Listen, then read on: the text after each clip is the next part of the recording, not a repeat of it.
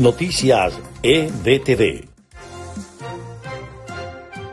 Estas son las noticias más importantes de Venezuela, Estados Unidos y el mundo a esta hora. La misión independiente de determinación de hechos de Naciones Unidas concluyó en su nuevo informe que los organismos del Estado venezolano actúan coordinadamente para controlar a la disidencia mediante crímenes de lesa humanidad. El presidente de Estados Unidos, Joe Biden, descartó deportar a los migrantes que llegan a Estados Unidos desde Venezuela, Cuba y Nicaragua, asegurando que tal medida sería irracional. El presidente colombiano Gustavo Petro se reunirá el 26 de septiembre con Nicolás Maduro el día de la reapertura de la frontera entre Colombia y Venezuela.